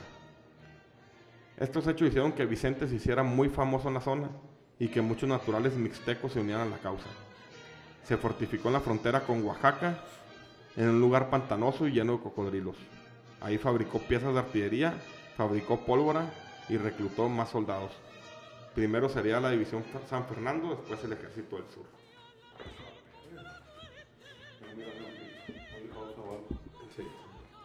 Corría el tiempo de los indultos, por lo que el virrey Apodaca tenía un especial énfasis de pacificar esa zona y poder utilizar los puertos del Pacífico. Así que mandó a Pedro Guerrero, padre de Vicente y simpatizante de la causa realista. Defendía la monarquía este cabrón, el papá de, Vicente, Guerrero. Guerrero. Lo manda a convencerlo de acogerse al indulto. Guerrero responde frente a sus hombres con este famoso discurso. Señores, este, se supone que está el, papá hincado diciéndole, güey, ya no mames, ya, está cabrón. Tú le dices, señores, este es mi padre. Ha venido a ofrecerme el perdón de los españoles y un trabajo como general español. Yo siempre lo he respetado, pero la patria es primero. Viva México, hijo de la chingada. No, en el Congreso, si te pones ahorita la mamá que acá anda a los fideicomisos, lo que dice atrás, dice la patria es primero y es por este discurso. Pero para que sepa la pinche clase cagada que nos gobierna, pero bueno. Entonces, él dijo ese, ese discurso. Apodaca al ver que ni el indulto ni las armas estaban funcionando, quiere entablar negociaciones secretas con el insurgente, pero de nada sirvió. En 1820, la Junta Subalterna del Río Balsas le otorga el mando a Vicente, toda la autoridad y el mando de las milicias insurgentes. Los realistas abatidos por no poder causarle daño al mulato insurgente ya tenían la moral por los suelos. Guerrero aprovecha y le manda una carta al general Armijo, es el que es el que es el jefe de los españoles en el ejército del sur, que no podía. Jefe del ejército realista en el sur proponiendo algo similar al plan de Iguala. Este lo rechaza tajantemente y lo rechaza. Lo que le dice Guerrero es, oiga, general, vamos a pararle ya aquí, güey. Vamos a independizar a México y usted a la cabeza. Yo lo apoyo y usted va de, líder, pero ya no te vamos a pararnos de España. Y lo manda a la chingada. O sea, no le contesta. Y luego le manda una carta al segundo de Armijo, Guerrero, y le dice lo mismo, Carlos Moya. Le dice, oye, vamos a independizarnos, agarrar los ejércitos, nos independizamos y yo me uno a ustedes. Y tú te quedas como el chingón, es madre, no quiero ni figurar, pero ya quiero que nos separemos. Y este Moya se le enseña al virrey. Y el virrey, digo que traían. Dice, Armijo decide, Armijo decide dejar el cargo, o sea, se pelea con el virrey y hace un berrinche y dice, no, pues a la verga, y deja el cargo ante la remota posibilidad de doblegar a Guerrero y se queda el puesto vacante. En, este, en este, al tiempo estaba, bueno, este capítulo se llama La conspiración de la profesa. ¿Se ha escuchado esa? No. Cuando el panorama independentista no se veía muy bien, cuando parecía que los realistas estaban buscando dar el golpe de gracia a la insurrección, la ayuda vino del lugar menos esperado, de la madre patria. En 1820 se inicia una campaña realista para apagar los focos que quedan en, la insurrección. Pero en España ocurrió una, una, rebelión encabezada por el general Rafael del Riego, y como resultado, el rey Fernando VII se vio obligado a firmar la Constitución de Cádiz, que establecía una monarquía constitucional. Esto hizo que en la Nueva España el virrey, la alta burocracia, el clero y los militares se alarmaran, puesto que perdían muchísimos privilegios. O sea, en España se jura la, constitución de Cádiz, que es una constitución liberal, Quita ¿Se, quita la monarquía? No, sí hay monarquía, pero se quitan los. los ¿Cómo se llama? Cuando no te pueden hacer nada. Ah, los fueros. Se quedan los fueros, fueros militares, eclesiásticos y un chingo de, beneficios para los españoles. Okay. En México se empiezan a reunir, a reunir simpatizantes del régimen absolutista en el oratorio de San Felipe Neri, conocido como el Templo de la Profesa. Primero intentaron impedir la divulgación de la Constitución, pero el plan no prosperó, ya que en Veracruz llegaron las noticias y la clase comerciante que estaba en el puerto, simpatizantes con la causa liberal, organizaron el batallón de voluntarios de Fernando VII para levantarse en el caso de que Apodaca no jurara la nueva constitución. Un chingo de hojas, ya casi terminamos. Está bien, está bien, tú dale, está interesante. El 31 de mayo, el virrey no tuvo más opción que jurarla, por lo que el virreinato se convertiría en una provincia y el puesto del virrey pasó a ser jefe político superior de la Nueva España. Los conspiradores apoyados por el alto clero hicieron un nuevo plan. Este era la independencia de México y que al hacerse oficial la constitución de Cádiz se abolía el fuero eclesiástico y militar. Al tiempo llegaba a España la orden de liberar a los insurgentes mexicanos, por lo que el descontento, descontento entre los conspiradores de la profesa aumentaba. Llegó, suelten a todos los insurgentes mexas. El camino a la independencia no, no incluía a los insurgentes mexicanos. O sea, esto de la profesa, que bueno, nos vamos a separar, pero para seguir un absolutismo. Claro. Aunado a eso, Vicente Guerrero estaba intacto y controlaba muchos de los puertos del Pacífico. Representaba así un peligro real a los intereses de los conspirados. Iturbide, el entonces genio militar realista, ocuparía la vacante que el general Armijo había dejado y es designado como general del ejército del sur, con la intención de arrasar a Guerrero. En su primer enfrentamiento contra las tropas de Guerrero, comandadas por Pedro Asensio, este es uno de los héroes que nunca hemos pelado y era una mega riatota, güey. Este era de los de, Ignacio López Rayón, cuando lo agarra, entonces se va con Guerrero, güey. Pero es una riata, güey. De hecho, muchos escritores dicen que es el que, de seguir la independencia o la guerra, este güey lo hubiera liderado. Pedro Asensio.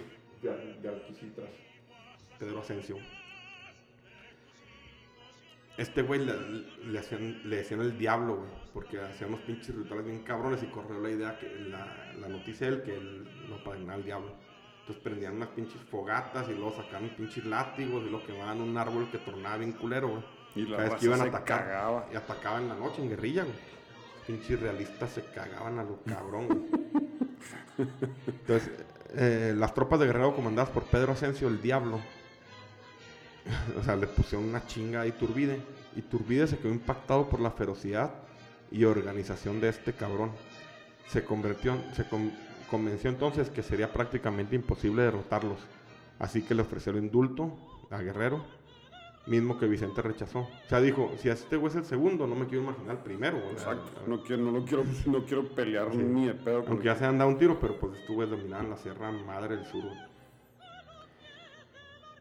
Eh, hubo varias cartas entre Iturbide y Vicente Guerrero que de hecho hace poco salieron, las están vendiendo en una millonada, son más de 200 cartas que intercambiaron. Ah, sí, sí, sí, sí, sí leí la noticia. Estas todas no se venden, o sea, no, no saben, nadie sabe lo que traen más que el dueño es un particular, pide un putero dinero por ellas. Órale. Sí, sí leí que estaban vendiendo las cartas de Guerrero y Iturbide. No, esas fueron las de Hidalgo, Hidalgo y, y e Iturbide cuando empezaba. Mm. Iturbide era primo de Miguel Hidalgo. Entonces ahorita vamos a llegar al, al efectote mariposa de todo esto. Vicente rechazó. Después de varias cartas lograron un entendimiento con el y con el famoso abrazo de Acatempan, seguido de la firma del plan de Iguala, la, la independencia está casi hecha. El plan de Iguala que decía, establecer la independencia de México que añoraba Morelos, mantener una morcanía una monarquía que defendió Rayón, establecer la religión católica como única que todos defendían y establecer la unión de todas las clases que añoraba Hidalgo. O sea, ya el sistema de castas a la chinga. Todos los mexicanos iban a ser mexicanos. Tras la firma del plan, el 24 de febrero de 1821, que es cuando festejamos el Día de la Constitución, esta fue la primera constitución en México. Y el abrazo de Acatempan, las fuerzas insurgentes y las de Iturbide forman un nuevo ejército, el de las tres garantías, religión, independencia y unión. Ese mismo día ondeó en la ciudad de Iguala la nueva bandera de la del ejército trigarante. Como primeros comandantes de este nuevo ejército quedaban Agustín de Iturbide y Vicente Guerrero. Y como comandantes notables, Anastasio Bustamante, Nicolás Bravo, Antonio López de Santa Ana, Guadalupe Victoria, Pedro Celestino Negrete e Ignacio López Rayón. Todos los que tenían 10 años dándose de putazos, ahora ya están ya, juntos. Ya eran juntos, ya eran líderes. Pese a que Iturbide instó al resto de los generales realistas a unirse, muchos no aceptaron, pero la oposición fue mínima al nuevo ejército. El 24 de agosto se firmaron los tratados de Córdoba, donde el nuevo virrey, de, virrey O'Donoghue aceptaba la emancipación y el 27 de septiembre de 1821 entraban triunfantes a Ciudad de México 16.134 hombres y mujeres que por 11 años se habían desgarrado de una guerra cruel que hizo que uno de cada seis hijos de esta tierra perdieran la vida en una lucha fratricida, o sea, entre hermanos. Después de 10 años y un millón de muertos entraban juntos a Ciudad de México. Ahora sí, vamos al efectote, Efecto. efectote mariposa de, de toda la saga, güey. Y es una carta del 29 de enero de 1811 entre el general Calleja, le manda el general Calleja al virrey Venegas. Le dice, voy a hablar a vuestra excelencia castellanamente con toda la franqueza de mi carácter. Este vasto reino pesa demasiado sobre una metrópoli, cuya subsistencia vacila. Sus, sus naturales, y aún más los mismos europeos, están convencidos de las ventajas que les resultará de un gobierno independiente. Y si la insurrección de absurda de Hidalgo se hubiera apoyado sobre esta base, me parece, según observo, que hubiera sufrido muy poca oposición. ¿Qué es? ¿Tú escuchaste el episodio 1? La londiga de granaditas. Pues hay muchos estudios de que Hidalgo estaba loco, güey. Era como el peje, no sé qué. O sea, juntaba gente, pero no sabe qué chingados hacer, güey. Yo, el peje sabe qué hacer, pues desmadrar a México, ¿verdad? Pero no supo qué hacer. La mayoría de los generales criollos estaban de acuerdo a separarse, güey. Pero cuando vieron la pinche matanza de la londiga de granadita, dijo, no, vas a la verga con estos pinches locos, güey. Porque eran compas, güey. Ahí lo que platicamos en el primer episodio de esta saga, pues eran del cantón de Jalapa, güey. Iturbide, Allende, Aldama, Jiménez, Calleja, güey, eh, Anastasio Bustamante. Estaban ahí acantonados, eran compas, güey. Y duraron 10 años partidos a la madre y cada vez más crueles y más crueles y más crueles y más crueles. Entonces lo que dice, lo que dice la carta, que lo voy a leer otra vez para que, A ver, porque la mastiques bien, sí. Dice, voy a hablar a vuestra excelencia castellanamente con toda la franqueza de mi carácter. Este vasto reino pesa demasiado sobre una metrópoli, cuya subsistencia vacila. Sus naturales, y aún más los mismos europeos, están convencidos de las ventajas que les resultará de un gobierno independiente. Y si la insurrección absurda de Hidalgo se hubiera apoyado sobre esta base, me parece, según observo, que hubiera sufrido muy poca oposición. Hubiera sido a madre. O sea, hubiéramos sido otro, otra, otra república, o sea, completamente distinta. Yo creo que hubiera pasado muchas cosas porque no hubiera sido 10 años de partirse la madre, de odiarse, y creo que hubiera sido una república muy temida, güey. Porque está, está, está completa, güey. Está Sí, la, la misma, la misma enemistad, la misma estructura nos hizo acabarnos entre nosotros. Sí, después, aquí donde empieza, entra, pasan dos, tres cosas, pinche Turbide se declara emperador, güey. Y realmente yo donde veo la, la realmente la independencia es cuando Guadalupe Victoria gana las elecciones, que corren a Iturbide, güey. Y sí entra un, un régimen de republicano, que es donde empezamos en el primer capítulo. Pero bueno, como está tan vasto todo este pedo, hubo datos interesantes que, que los dejé apuntados, pero está padre decir, güey. Datos interesantes de la lucha. Iturbide llegó a ser tan despiadado que un día invitó a tomar un chocolate a un antiguo compañero de milicia que simpatizaba con la insurgencia. Después de tomarse el chocolate, se despidieron de un abrazo. Él a sus labores de general y el compañero al paredón. Llevaron un chocolate y luego lo mandó fusilar este cabrón.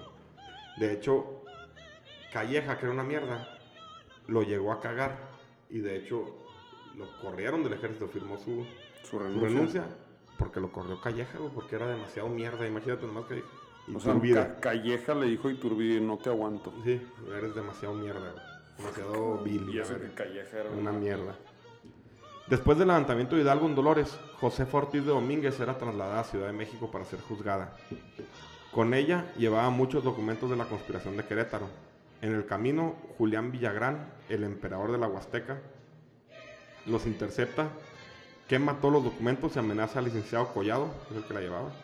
So pena de asesinar a toda su familia si testifica contra doña Josefa. O sea, como se acabó, él llevaba.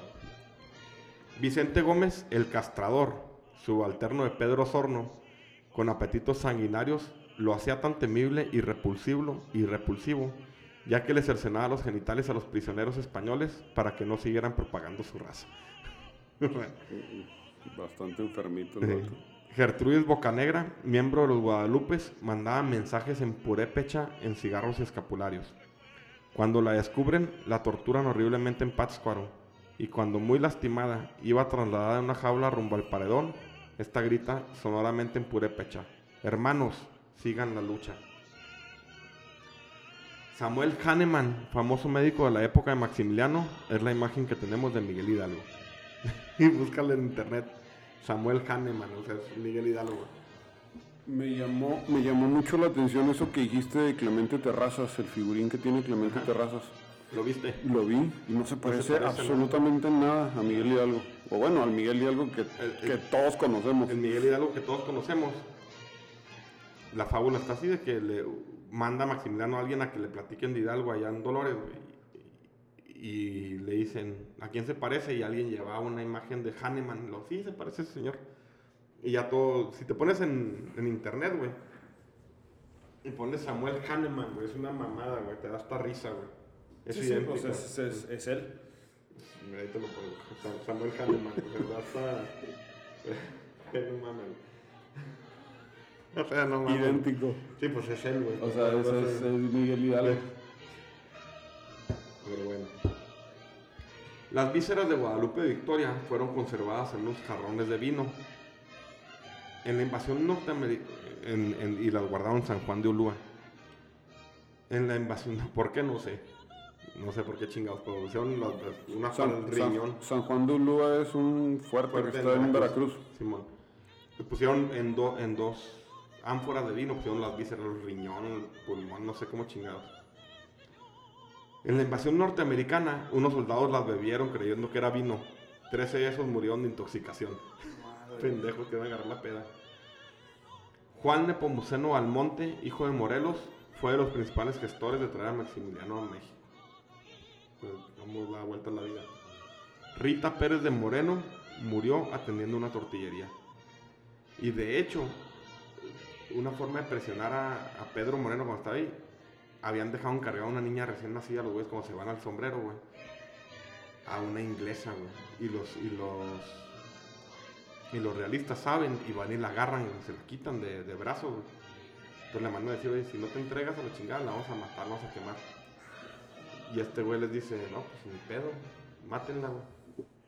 Pasa todo el pedo con los morenos y no la matan. No. Se la, se la- alguien la cuida a la niña, güey. Crece, güey, y se reencuentra con la mamá, con Rita, Rita Pérez, que murió trabajando en una tortillería. Hay una, hay un, hay un este, hay un libro de una escritora mexicana que cuenta un relato, es una novela, Ajá. y es un vato que cuando ya es una persona importante, es un político, tiene como trabajadora a su mamá de la revolución. Órale. La revolución la tiene como trabaja, o sea, trabajando para él en como, como la, ¿viste la película de Roma? Sí, Ya es que tenían así como, como indígenas, trabajaban Sí. como si fueran sirvientas. Sí. El vato es un, es un chavalo que se, se lo arrebatan a ella en la revolución. Se lo arrebatan al chavalo y, y él crece como empresario. Crece como un empresario de la época del porfiriato, industrial y chingón. El güey tiene un cartonzote en, en México. Y la sirvienta que trabaja para él es su mamá. Es tipo el complejo de Edipo. Pues de una manera diferente. Sí, pero sí está muy bueno ese libro. De hecho, ahorita con lo que dices me acuerdo de otro que no había apuntado, pero la familia de Mariano Matamoros lo fusilan y queda la esposa y los hijos, güey. Cuando se consuma la independencia, pues van con Guadalupe Victoria, güey. Pues Claro. a la verga, güey, no mames, la chingada. No, no había feria, güey, el país estaba quebrado, güey. Entonces este güey los acomoda a la esposa de los hijos, güey. Como los que hacían, los que servían los banquetes, les da chamba, güey. Ok. O sea, banquetes o atender este Palacio Nacional. Y así duran, güey, hasta así pasan, o sea, se mueren ellos, pero los hijos. Entonces, toda la familia Matamoros en Estados Unidos, una familia hace lo mismo, no sé cómo se llama. Toda la familia Matamoros fue fue la que se encargaba de los, sirvien- sirvientes de, los sirvientes, sí, los que se encargaban, los, Sí, no sé los- cómo decirles, los encargados, los encargados, maestros sí. Pasa el tiempo hasta que Benito Sí, Juárez... sirvi- sirviente sí muy Sí, despectivo. es más bien los, sí, maestros de ceremonia. No, no sé cómo se llamarán, banquetes o la verga. Pasa el tiempo, güey. Y Benito Juárez los manda a la verga, güey. Porque sirvieron a Maximiliano. Pero tenían. Pues Benito Juárez, que fue en 1860 y Las, las, leyes, de las reforma. leyes de reforma, sí, 63, 60 y 60, tantos. O sea, 63, son- 64. 40 años duró toda la familia de, de, ¿cómo se llama? De Matamoros. Ok, justo en el lugar del fusilamiento de Iturbide se construye una presa de nombre Vicente Guerrero. Ya no hubo tiempo, pero Iturbide regresa y lo fusilan y la chingada, ya episodio contaré de eso. Iturbide murió en la miseria. Santana conoció a Tomás Adams en Nueva York. Este le mostró el chicle americano. El americano le agregó sabor y cambió la historia mundial. Cuando se estaba urbanizando Ciudad de México, en 1861, se demolió un pequeño convento dominico que obstruía una calle, Leandro Valle. El hombre que dirigía las operaciones era un hombre apellido Carrión. Un cabo le dijo a Carrión que en su pueblo se acostumbraba a enterrar a los curas cargados de oro. Asusados por esa posibilidad, los soldados entraron al refectorio y descendieron al osario. En lugar de reliquias titiniantes, encontraron unas momias polvosas puestas en hileras a través del pasadizo estrecho. En vano resolvieron sus ropas buscando tesoros. Furioso por solo encontrar solo despojos resecos, Carrión ordenó, que fueran sacadas y situadas junto a una de las paredes exteriores del convento, expuestas a la curiosidad pública. Un individuo emprendedor llamado Bernabé de la Parra, dueño de un circo trasum- trans- o sea que traía muertos, güey, compró cuatro de esas momias, las llevó a Bélgica, Francia y Alemania, después se trasladaron a Chile y Buenos Aires. Se perdería el rastro, ya que tiempo después se supo, debido a un documento dominico, que la momia de la posición 2, que estaba entre las que se vendieron, entre las que se vendieron, era del famoso Fray Servando Teresa de Mier, que había sido sepultado con honores en 1827, ceremonia presidida por el vicepresidente Nicolás Bravo. El viaje de este fraile dominico, que empezó con la revelación de la Virgen, lo siguió más allá de su muerte. O sea, lo siguieron moviendo como, O sea, en un un circo, show. terminó en un circo el güey. Wow. También aquí, Miosco, quiero comentar qué fue lo que sucedió con, con la raza o los generales que traía y que quedaron de la expedición de Mina. Me metí a buscar de, de un chorro, la verdad hay muy, muy poca información. Este, ahorita hablamos de Jean Ara, que, se hizo general, pero hubo otros. Y los que logré encontrar, principalmente en el libro ese de Mina y los insurgentes, son los siguientes. Daniel Stewart, que era de Reino Unido o de Gran Bretaña, se unió a Guerrero. Después le pidió, se unió a Guerrero, después le pidió trabajo a Iturbide, ya consumada la, la independencia y cuando era un, un imperio, como mariscal, pero Iturbide no lo quiso. Es uno de esos soñadores que fracasa en todo lo que emprenden. El inglés moría, moriría en Ciudad de México en 1830 en, el, en la indigencia y la miseria. Ya nomás, ¿eh? Daniel Stewart. James A. Broch, él era gringo, hizo un diario con su experiencia y después se, monta- se mon- montaría una obra de teatro eh, con la expedición de, de Mina. Se presentó aquí en México y en Estados Unidos.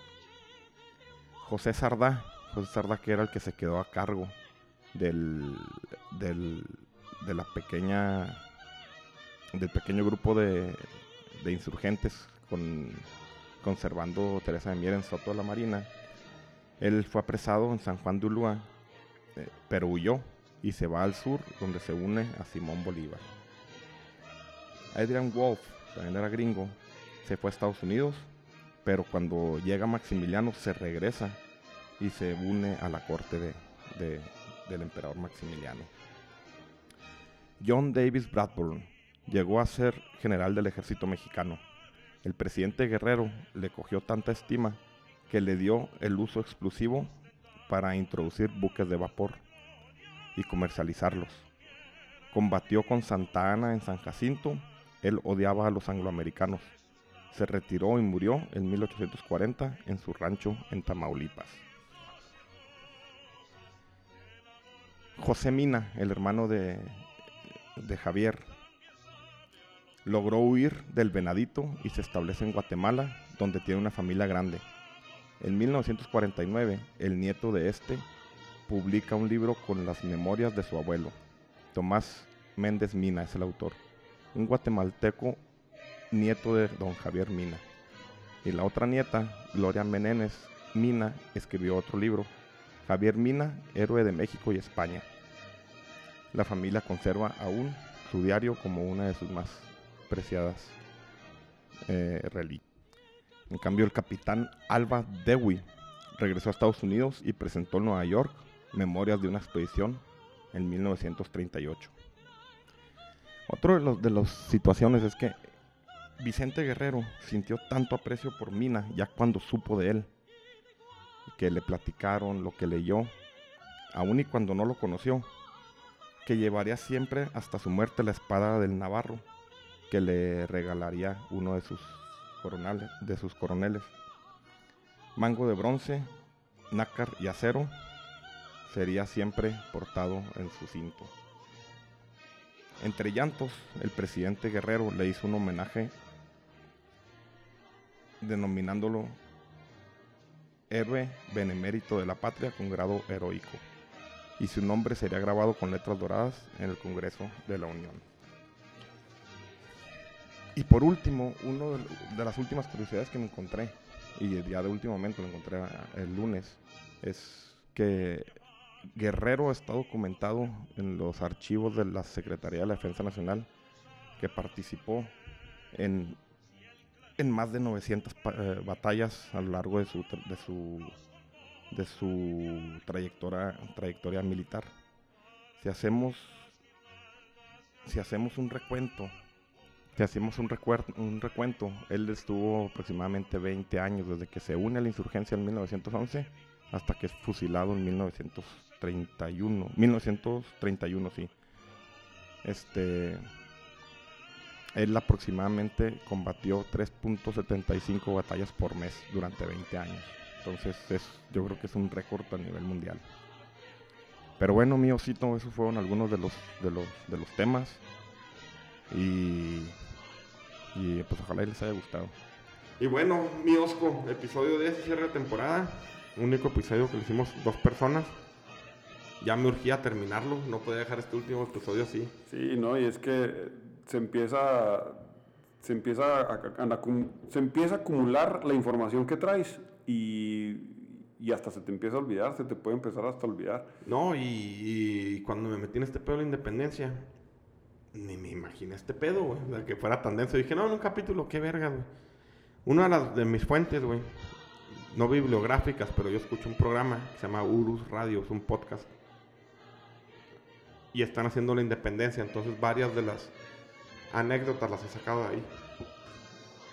Perdón. Los güeyes llevan 28 programas de una hora cada uno y todavía no terminan. De pura independencia. De pura independencia. Wow. Es para que veas el tamaño del, del... Hubo muchas cosas que no hablé por no, por, falta de tiempo. No, no, y es que, pues como dices tú, o sea, mientras más le busques, vas, más, más, este, más personajes vas a encontrar y son más historias. más historias, entonces, si así, fueron cuatro capítulos muy densos, muy densos, este, pero, pero estuvo chido, aprendí mucho. Sí, la verdad es que con el primer, el primero y el segundo, el segundo se escucha medio mal, pero con el primero, con el Sami y con Humberto, sí platicaron un chorro y eso me hizo a, tratar de entenderlo, de leer un poquito más. Cuando lo leí, cuando lo escuché, perdón, el, podcast, empecé a escuchar cosas que yo no sabía. Entonces es como que, ah, cabrón, y esto nunca, nunca nos lo enseñaron en la primaria, que, eso es, que yo es lo que me acuerdo que nos enseñaban de Hidalgo, de Morelos y Pavón, de, de Allende, de Aldama, o sea, que los, los clásicos, o sea, como que los que, que siempre escuchamos, y no, abajo de ellos hay personajes más importantes y que trascendieron demasiado en, la independencia de México. Y pues es un chingo de gente, la verdad. Pero bueno, pues muchas gracias, mi oso. Gracias, ¿Qué te quedas un pensamiento final? Eh, yo creo que cuando empezó aquí el, podcast, este, quise dar una idea de cómo, de cómo la historia eh, para mí es, y lo dijo Sammy en el primer podcast, es mágica. O sea, México es, culturalmente hablando, es de una riqueza infinita. Entonces, su independencia tiene que venir de ahí, o sea, de, tantas historias, de tantos sucesos, de la mezcolanza, porque hablan mucho de la, mezcla de razas y yo creo que esa mezcla cultural eh, crea tantas eh, historias, tantos, tantos conflictos, tipos de pensamiento, entonces somos de una riqueza cultural enorme, vasta, infinita. Y yo creo que eso, lo que eso es lo que hace muy especial nuestra historia. Nuestra independencia es un suceso muy importante. Yo creo que se puede hablar de la revolución rusa, de la independencia de Estados Unidos, pero pues aparte de que soy mexicano, pero sí, sí la historia de México sí está, sí es fascinante. Sí, pues está muy chido y con esta nueva temporada ya vamos a descansar un rato y más adelante planeamos la, temporada 2. Muchas gracias, Noso. Es un honor, es un honor ser el, el último. Estar con Obrador. ser el último del podcast. Gracias, Brini. Ahí estamos. Bye bye a todos. Bye.